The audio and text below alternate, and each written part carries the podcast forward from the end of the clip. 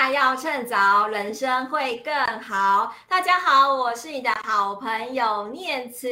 我们今天呢，邀请一位很特别的来宾呢，就是我们中医大新竹附设医院的执行长张怡珍。为什么在这个连假前夕邀请他哦？主要是因为你知道，很多人在年假之前，其实每一天都非常非常认真努力的在工作，为了就是求一份温饱嘛。但是呢，怡珍呢，她其实也是在职场上历练非常非常多年，也有过非常辉煌的成就，但是也曾经跌落谷底。那一阵子，她就每天打电话给我，跟我抱怨啊。但是你看，她现在能够。看起来那么的呃开朗快乐，中间其实经历过很多心情的一些转折，所以今天这个工作刚刚好就好这个主题呢，其实就是想要在这个年假之前给大家一些心理上的心灵鸡汤，告诉大家其实面对工作的时候你可以很努力，但是面对挫折的时候你要怎么样去面对，还有最后你可以学习到什么样的一些经验谈，都希望能够透过今天这一集节目分享给大家。那我们先请怡珍来做个自我介绍，怡珍晚安。Hello，失败要趁早的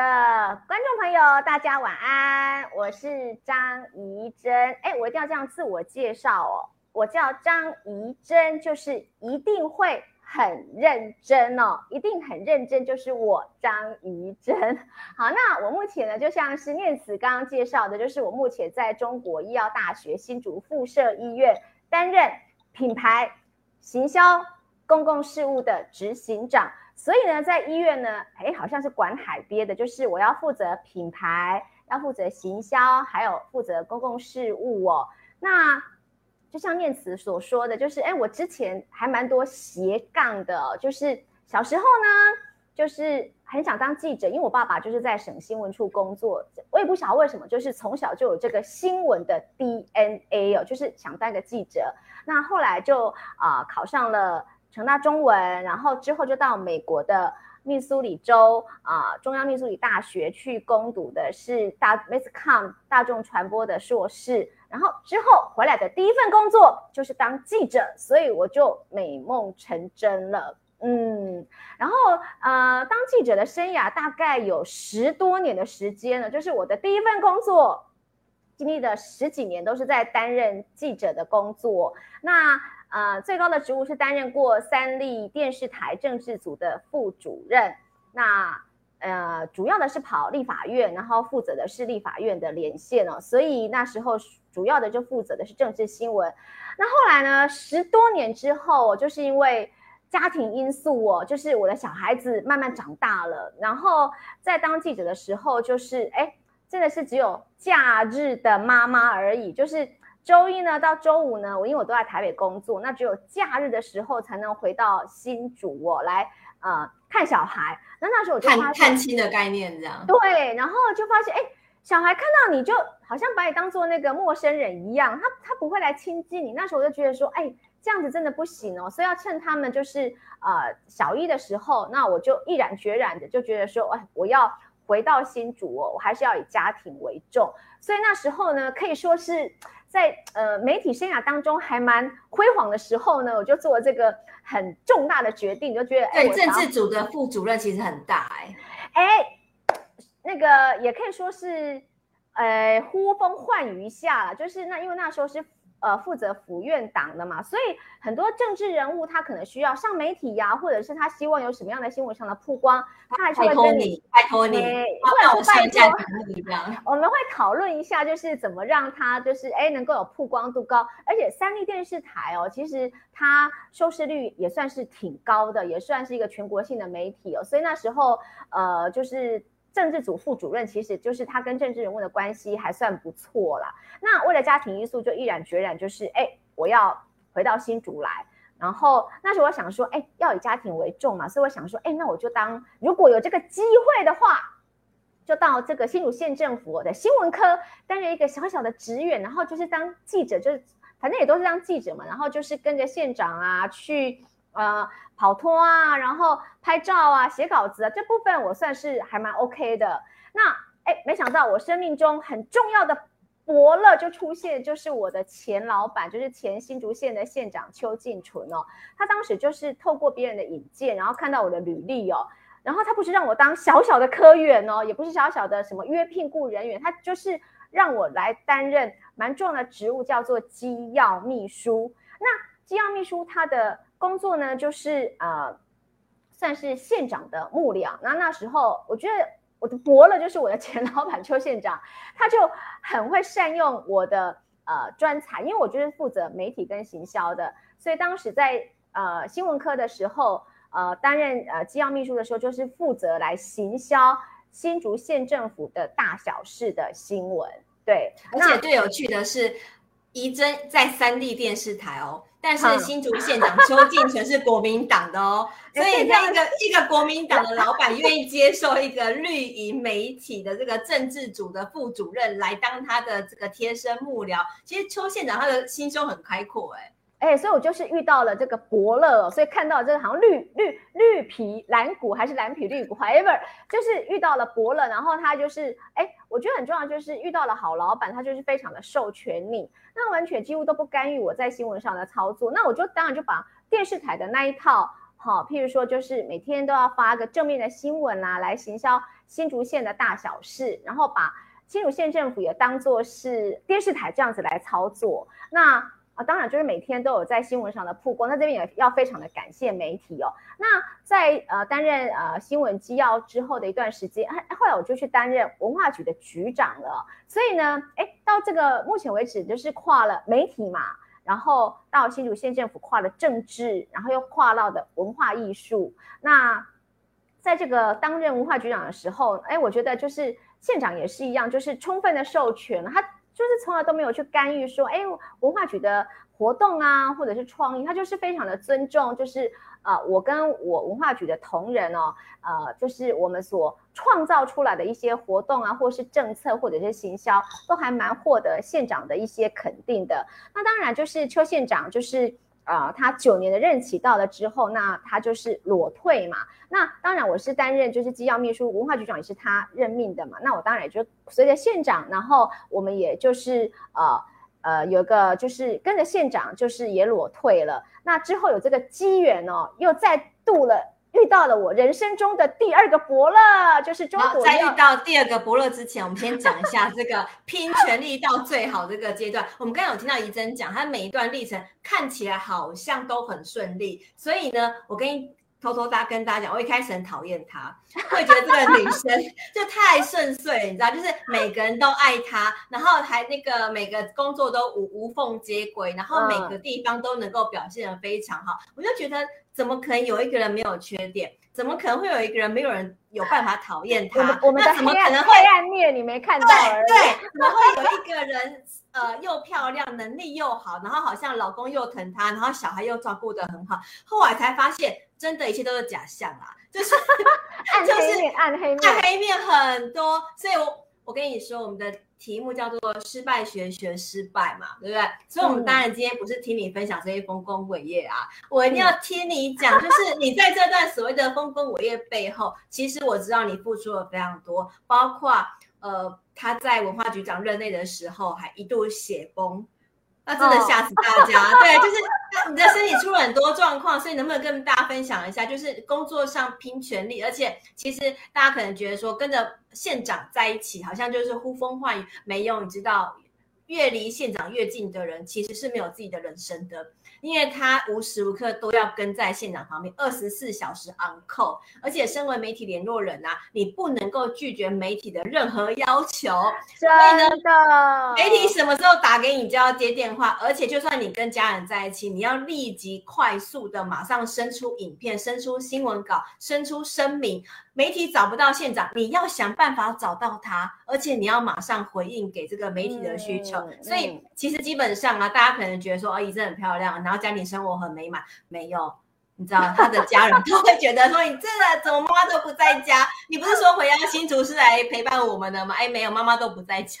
他每个假日都要出门哦，然后都陪新郎跑行程，所以能不能跟我们分享到那段就是拼尽全力去工作，虽然工作上得到很多，可是是不是背后有一些你所谓的暗黑面，其实是大家不知道的？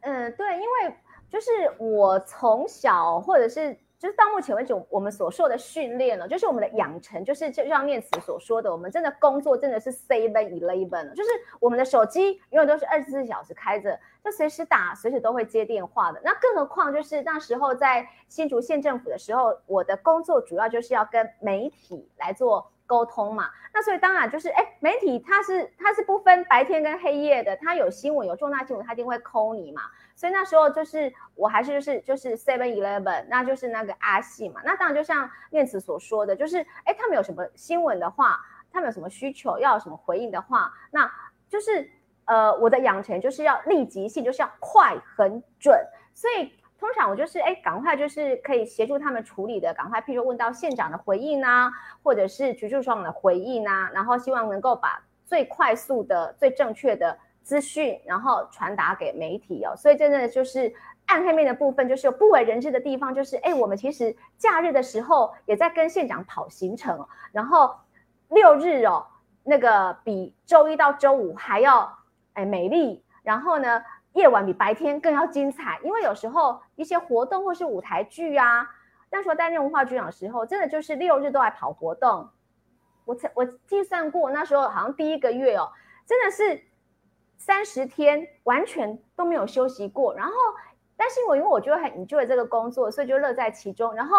一一回头就发现，哎，我好像有一个多月，从真的是从第一天开始上任哦，真的是三十几天，好像都没有休假，每天都在跑行程，因为那时候刚开始来适应新的。呃，文化的文化局的业务，那当然就是其实深刻的体会到，就是在这么让自己这么紧绷的情况之下，就是哎，我觉得健康真的是非常非常的重要哦。所以真的是健康真的是一，没有了健康哦，真的什什么都不用讲了。就像我现在就是，哎，不好意思，我们也是人到了这个半百了，就是。机器也开始出现了一些问题，那人的身体状况也开始出现了一些问题哦。就是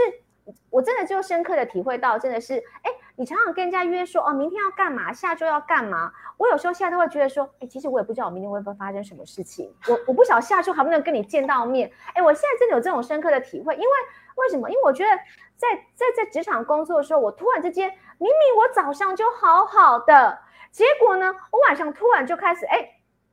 喉咙痛。或者是什么头痛，或者是就开始就不舒服了，然后甚至于就是刚念慈有提到的那一段文化局很恐怖的，就是一段时间，就是突然之间我在文化局的办公室办公，然后突然之间就真的就是那个就是血崩哎，然后停不了的。可是，在上一刻的时候，我根本就没有觉得说我很累，我也没有觉得说我的身体出状况了。可就在那一刹那，我真的就是整个血崩在那个办公室，那时候才警觉到说，哦天哪，我的原来我的身体这么的虚弱，然后当天就赶快送急诊了。所以呢，今天念慈定了一个很好的题目，叫做“工作刚刚好就好”。其实是因为我看了这本书，对，就是某天哦，好像是上周吧，我在一个餐厅，然后看到他摆了这本书在在餐厅，然后我就随便的哎翻了一下，就觉得哎。其实它有一些概念哦，跟我就是还蛮像，就是跟我的理念就是还蛮像的，然后也给我们很多蛮正确的观念，就好像他有提到，其中有一点是，再伟大的工作，再伟大的事情哦，都不该舍弃健康哦，因为呢，运动产生的这个脑内的呃脑内啡哦，对，就可以排解这个负面的情绪哦，所以我觉得。健康真的是永远都是最重要的，所以尤其到我们像这种这种岁数哦，你就会发现，真的没有了健康，什么都没有了。因为你在年轻的时候，呃，你可能很有肌底，就是很强壮，这样就是就算你可能熬夜或者怎么样的话，可是你的身体是耐得住的。可是现在发现，哎，真的不太行哎，所以就真的真的发现，就真的是健康真的是非常非常的重要的，所以。就会哎，觉得对有有些事情，就是你可能就会可能看得比较开，就觉得说，过去你可能很计较的事情，然后你现在觉得说啊，没关系啦，反正健康最重要，有了健康才是最重要的事情。那过去可能会觉得很在意或是很计较的事情，你就会觉得说，哎，其实也没什么。然后我觉得学习到的很重要就是，哎。enjoy the moment，就是真的是享受当下。对，然后明天会发生什么事情，真的，嗯，灾啦！你今天你今天怎么过的都还不知道哎，对。真的哎，我们今天晚上其实来了很多人在听你讲话，就是呃，桂如晚安，球球晚安，紫云、子贤、建林，然后 B，还有我们的佩瑜晚安，谢谢你们今天来。啊、哎，佩瑜老师，哎，他是我在文化局的时候，我要讲一下我跟佩瑜老师哦，就是有一次，就是我看到佩瑜老师的展览哦，他就是做那种那个呃呃。那个像是维维尼土的嘛，然后就是很小型的那个雕，那个很小型的造的造型，然后还有譬如说像那个花，对，那时候我看到我就觉得好喜欢，好卡哇伊哟。然后我觉得佩老师很让人感动的，就是那个在我离开的时候，他还送给我了那个他的他自己亲手做的这个玫瑰的那个花饰，我到现在还留在我的办公室，还有我的客厅。然后我有看到以前的种发处的科长是不是菲比一样？对，哎，我们是连友，是那个忠实的粉丝哦。对，然后那一段在那个种发处，那当时我在担任那个新闻机要的时候，也常常跟科长哦，就是有一些。啊，接触，那他真的是很棒的科长，对，那我觉得他选择了更好的人生，在此要祝福他选择所爱，爱所选择。他现在离开了县政府，但是呢，嗯，就是有自己的一片的天地。他最近还拍了那个一个空拍的学校的影片呢，我还留言说，哇，厉害，厉害，很厉害，分起来的厉害。哎、嗯欸，他说他是铁粉，还有那个孟修是我们那个中国医药大学新竹附设医院的这个暖男。只要我们参加举办任何的活动，他一定会使命必达来参加。谢谢孟修，谢谢。对，然后嘉靖我也看到，嘉靖晚安。那我们刚刚有提到，就是你在这边，我们有很多中医大的铁粉今天来看你哦。但是我们就提到说，因为县长任期是有期限的，所以后来呢，就是怡珍从一个所谓的文化局长这个高位，其实。离开县政府之后呢，就是过去这呼风唤雨，有个团队在 support 你，但是后来到 张义大之后，对，虽然挂的是执行长，可是你知道初期是一个人呐、啊，他现在已经没有人，哦、所以几乎是我昨天的形容是从天堂到地狱，因为几乎就是这个概念，就是什么都没有，然后没没有人可以帮他，什么都要自己开始来，那这样一个所谓的低谷。人生低谷，你是怎么样让自己想办法渐渐的恢复平静的呢？哎、欸，我觉得我自己也蛮厉害的，应该可以形容说我是打不死的蟑螂这样子。就是，哎、欸，真的是就是曾经在就是位居在新竹县政府蛮重要的位置，然后当时候可能只要出一张嘴就好，然后就有很多人就是会去执行你的创意啊，执行你的政策。然后就是离开了这个舞台之后呢，我们就转换了人生跑道。而且是跨的是医疗，我也我我没有任何的医疗背景，然后我也不是医护人员，然后进入到医疗领域哦。其实那段日子，现在回想起来，真的是点滴在心头哦。然后我就觉得，诶，因为我觉得我从小的训练就是阿信还蛮还蛮还蛮耐得住的。那所以那时候我就是就像念慈所说，真的是从一个人开始哦。我那时候就是呃，还是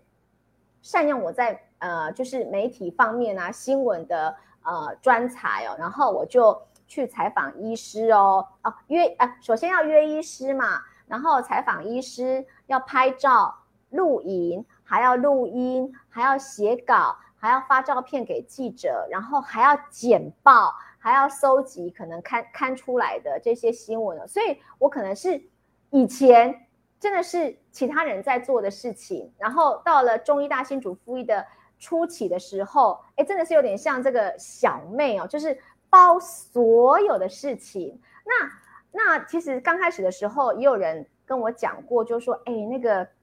执行长，哎，这个是白色巨塔哦，那个医师啊，就是你不要去逼他们，不要不要逼他们去那个呃。呃，就是采访新闻啊，或是逼他们什么写新闻什么的啊，哎，就是不要逼他们。然后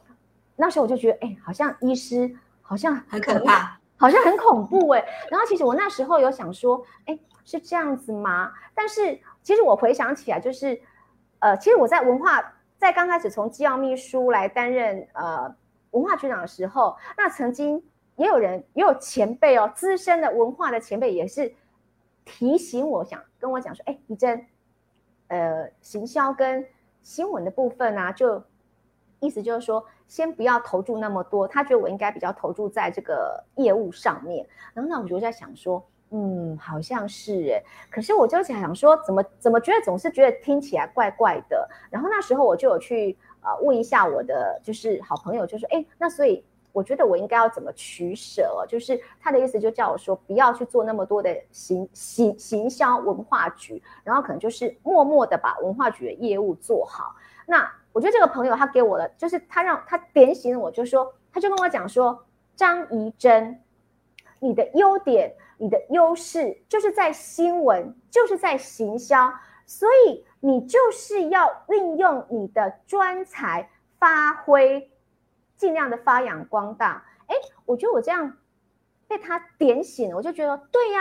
因为我才刚去文化局接这个文化局局长的位置，我本来就对文化局的业务就是不熟的，那我怎么把我的善用我的优势，我的媒体的优势，把这个文化局的业务把它砍半在一起。那确实哦，就是我就是坚持，就觉得说，哎，我应该还是要善用我在媒体上面的呃优势。那所以其实我就跟文化局的同仁，我们也是就是固定的每周把我们觉得说很重要的政策或是很重要的呃一些活动，那。透过了媒体的行销，让很多的乡亲都知道。那很重要就是让乡亲知道新竹县政府在做什么，让乡亲知道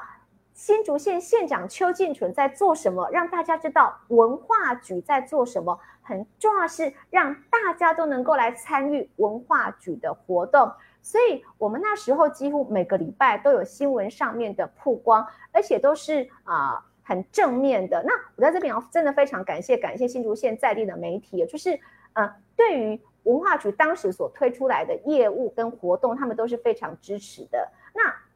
我要讲的重点就是说，哎，我到。这个中医大之后也是有相同的问题，就是哎，人家就会提醒你说，哎，不要这个不能做，那个不能做，因为过去他们都没有这样子做，所以你也不可以这样子做。对，然后但是我就觉得说啊，我又没有医疗背景，那啊，我我是我我我又不是医护人，所以我在医院的角色到底是什么？所以我那时候就是。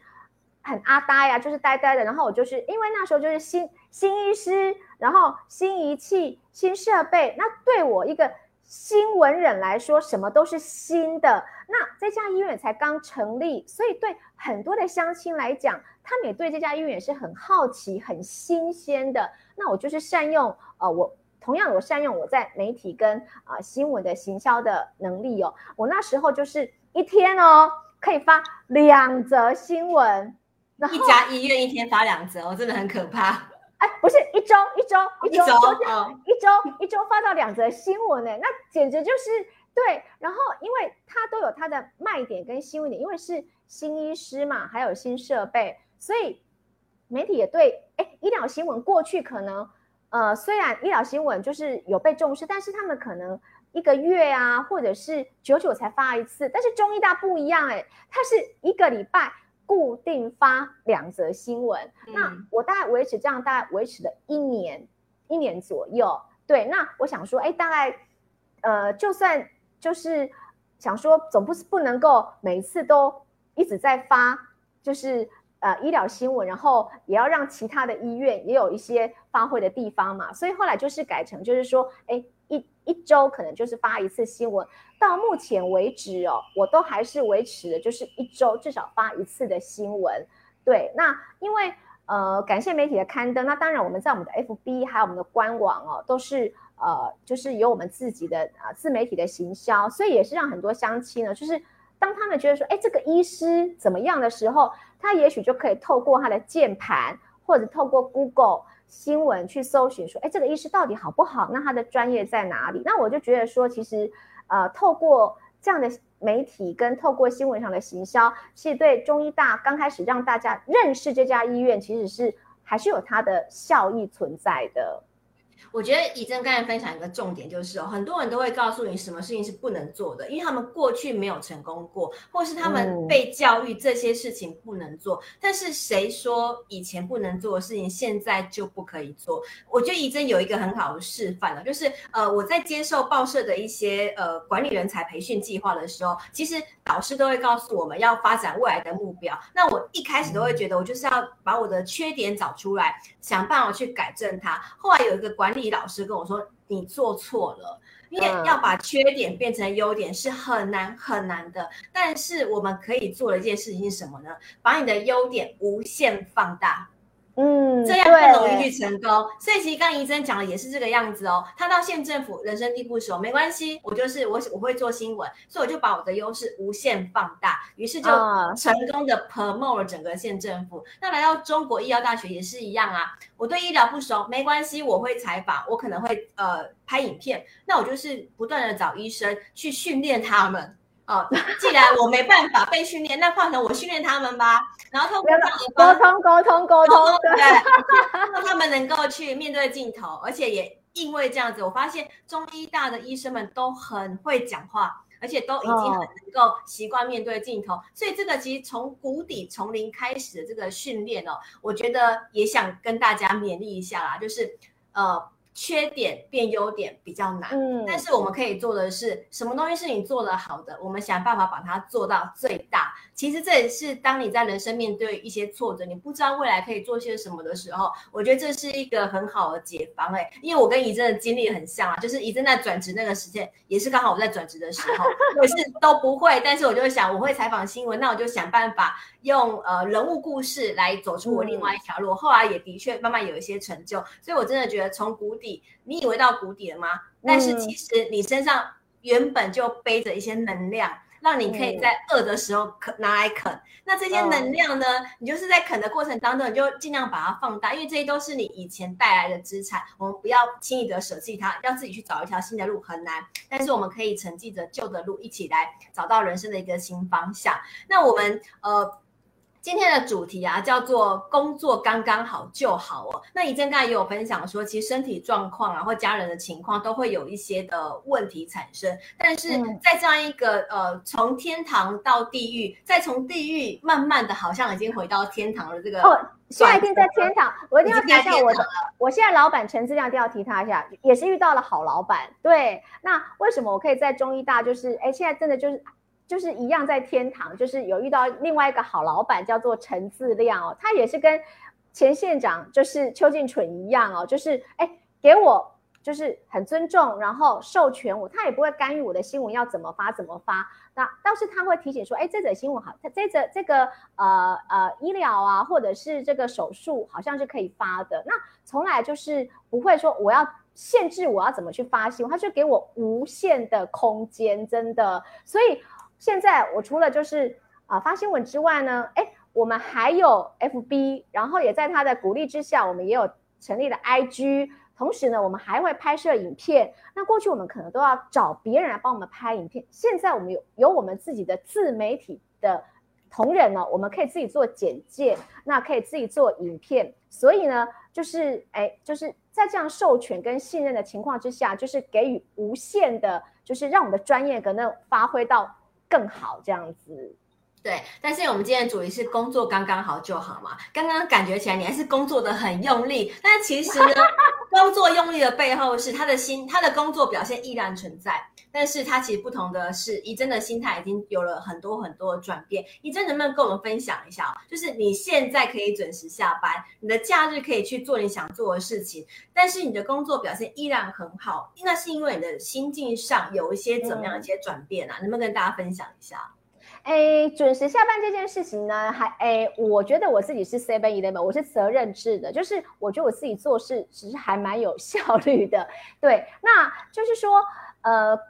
在目前在这个工作上面，我觉得就是，我觉得自己要找出自己的优优势存，你的优势在，就是你跟别人不一样的地方在哪里，就是尽量让自己是不可以、不可被取代的。对，嗯、那我觉得就是像我刚刚提到，就是说，哎，我觉得其实就是我们都已经年过接近半百了，真的是健康最重要，那就是可能过去你会觉得说，哎啊，怎么会这样子？怎么会那样子？然后可能呃，也有人背后啊，可能真的就是有一些不愉快的事情。那你过去你可能会很在乎的哦，但是你现在就觉得说啊，没关系，反正我有健康是最重要。所以在心态上面可能还是会稍微 relax 一下。嗯嗯，那如果今天想要鼓励大家，你会想要鼓励大家什么话呢？嗯、我觉得就是就像这本书一样，工作刚刚好就好。就是第一个，我要鼓励大家的是，再伟大的工作，再伟大的事情都不该舍弃健康。拜托大家一定要非常的健康，然后我们要健康又美丽，这是一定要的。那当然就是运动很重要。那另外的话，就是除了健康之外，就是我跟大家讲的，就是说，我觉得你要相信自己的直觉，然后呢，要善于用自己的优势，就千万不要说，哎。好像大家都这样，那我就跟大家都一样，那你反而把你的优势给埋没了。那如果当时我真的在文化局的时候，我就是默默的做，然后都不敢善用我的新闻的行销的话，那也许我就是一个很普通的前文化局的局长。那如果我在中医大也是一样，哎。不要去打扰医师哦，让医师来找我。医师怎么可能会来找我呢？对，我是主动出去去找医师说，哎，这个可以做，这个可以做，然后善用我在媒体上面的一些呃 sense 啊，然后就是报道报道我们中医大，然后让更多人知道。那就是我觉得要善用自己的优势哦。然后我觉得很重要的就是，真的要不断的阅读。对，就是哎，像我就是看了这本书之后，然后就是激励我。那当然，我觉得很重要的另外一点就是，哎，要有很好的闺蜜，就像念慈一样，就是我们曾经都是在蹲下的时候，都是在低潮的时候。那我觉得我们都慢慢的就是互相勉励，然后就是慢慢的往自己的人生的目标，然后都找到了自己的另外一片天。对，没有人想到说，哎。在医疗新闻也可以做成这样，也没有人想到说啊，张念慈，你竟然会拍这么棒的影片，你还会做图卡，你真的是我的女神呐！所以我觉得找到好朋友很重要。然后就是像这本书所说的，就是可以模仿他，因为模仿是最容易进步的手段了。这本书说的就是把别人的优点学起来，然后融会贯通，变成自己的优势，然后。最后呢，哎，孟修有提醒我，就是贵人很重要，就是伯乐很重要，还有闺蜜也很重要。那我觉得就是其他的，我觉得就是跟大家分享，就是哎，真的是就是永远都要存着一个感恩的心，就是每天都要想到说，哦，今天有个医师帮我找到我的病症，哦，今天这位护理师对我好好，然后今天这位病患哦有肯定我、赞美我，虽然。工作上面还是有很多可能不是非常愉快的事情，可是总有那么一点点的小事，或是那么一个人哦，其实可以是让你感动的。然后我觉得，嗯，可以跟大家分享的就是，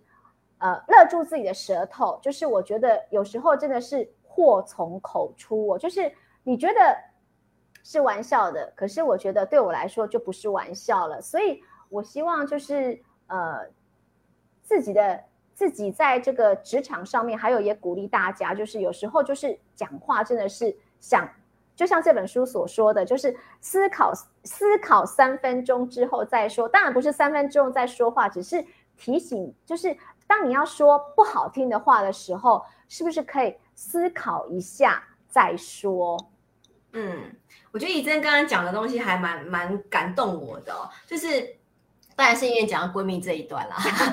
还有其他也很感动我啦。就是，但是我觉得有一个地方很重要，就是我们年轻的时候吼，我们可能都喜欢跟不如我们的人在一起。为什么呢？因为我们会觉得舒服，觉得自在。因为看到太厉害的人，我会觉得离他太遥远，我们永远都跟不上他。嗯、甚至有些人会觉得不舒服，会吃醋，所以或是甚至想要打压他。但是呢，年纪越来越大之后，你就会发现自己以前很蠢很笨。你应该要跟厉害的人当朋友，然后从他身上去学习好东西。嗯、所以这些年来，其实我身旁的朋友太换过很多人。就是我，嗯、我后来越来越喜欢跟正向、乐观，然后一直不断学习的人在一起。我就会觉得在他们身上，我看到了很多前进的力量，会觉得说哇，他们以前都跟我一样，为什么他们变那么厉害？他们做了些什么事情？我就会去跟着他们一起去进步。嗯、所以呢，像我周遭的这些朋友们，哎，最近都在念在职专班，哎，怡珍也考到了在职专班，他已经有硕士学位了，可又跑去再念一个在职专班，也是跟医药相关的。刚刚他有提到，他没有医疗相关背景，可是为了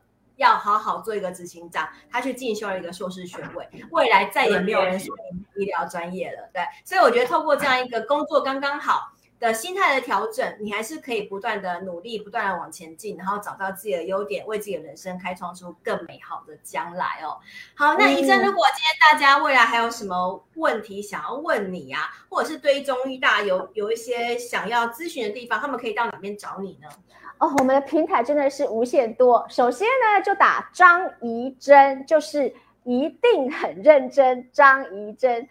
这这是我个人的粉呃个人的，就是 FB。那另外的话，就是可以打中国医药大学新竹附设医院的 FB。好，然后第三个管道呢，我有成立我自己的呃私人的粉丝专业，叫做医起购健康。医是医疗的医，然后一起够健康，对，那可以透过这三个管道，还有就是中国医药大学新竹附设医院也有个 IG 哦，都可以啊、我们每天都会跟有最新的消息跟大家来分享，所以可以透过这几个平台、这几个管道来更加的了解我一定很认真的张怡珍，还有中国医药大学新竹附设医院的相关的医疗的新闻。好，谢谢怡珍今天给我们很多的分享，还有很多的鼓励哦。那我们今天的访谈是不是最后呢？就请大家在我们的留言区，我们互相道一声晚安。因为接下来就是国庆连假，哎，怡珍你有什么计划？哎，我们要出去解封一下了，要穿比基尼了吗？哎，刚刚我跟怡珍开开始之前，我有讲了，那个怡珍有说五十岁的时候要曝光她的比基尼照片，所以这边哎，我们录影存证，好不好？五十岁那一天，我们就会看到张怡珍穿比基尼的照片曝光了，好不好？我们就大家那个拭目以待。你知道有些梦想要讲出来它才会实现这样好不好？就是说还剩几个月嘛那我们就等等你半年还有半年还有半年对我们就等等你这样子好不好？那我们大家一起互道晚安那祝大家年假愉快。我们一起跟观众朋友说再见拜拜晚安。感谢谢谢在线上所有的观众朋友晚安国庆假日愉快拜拜。拜拜。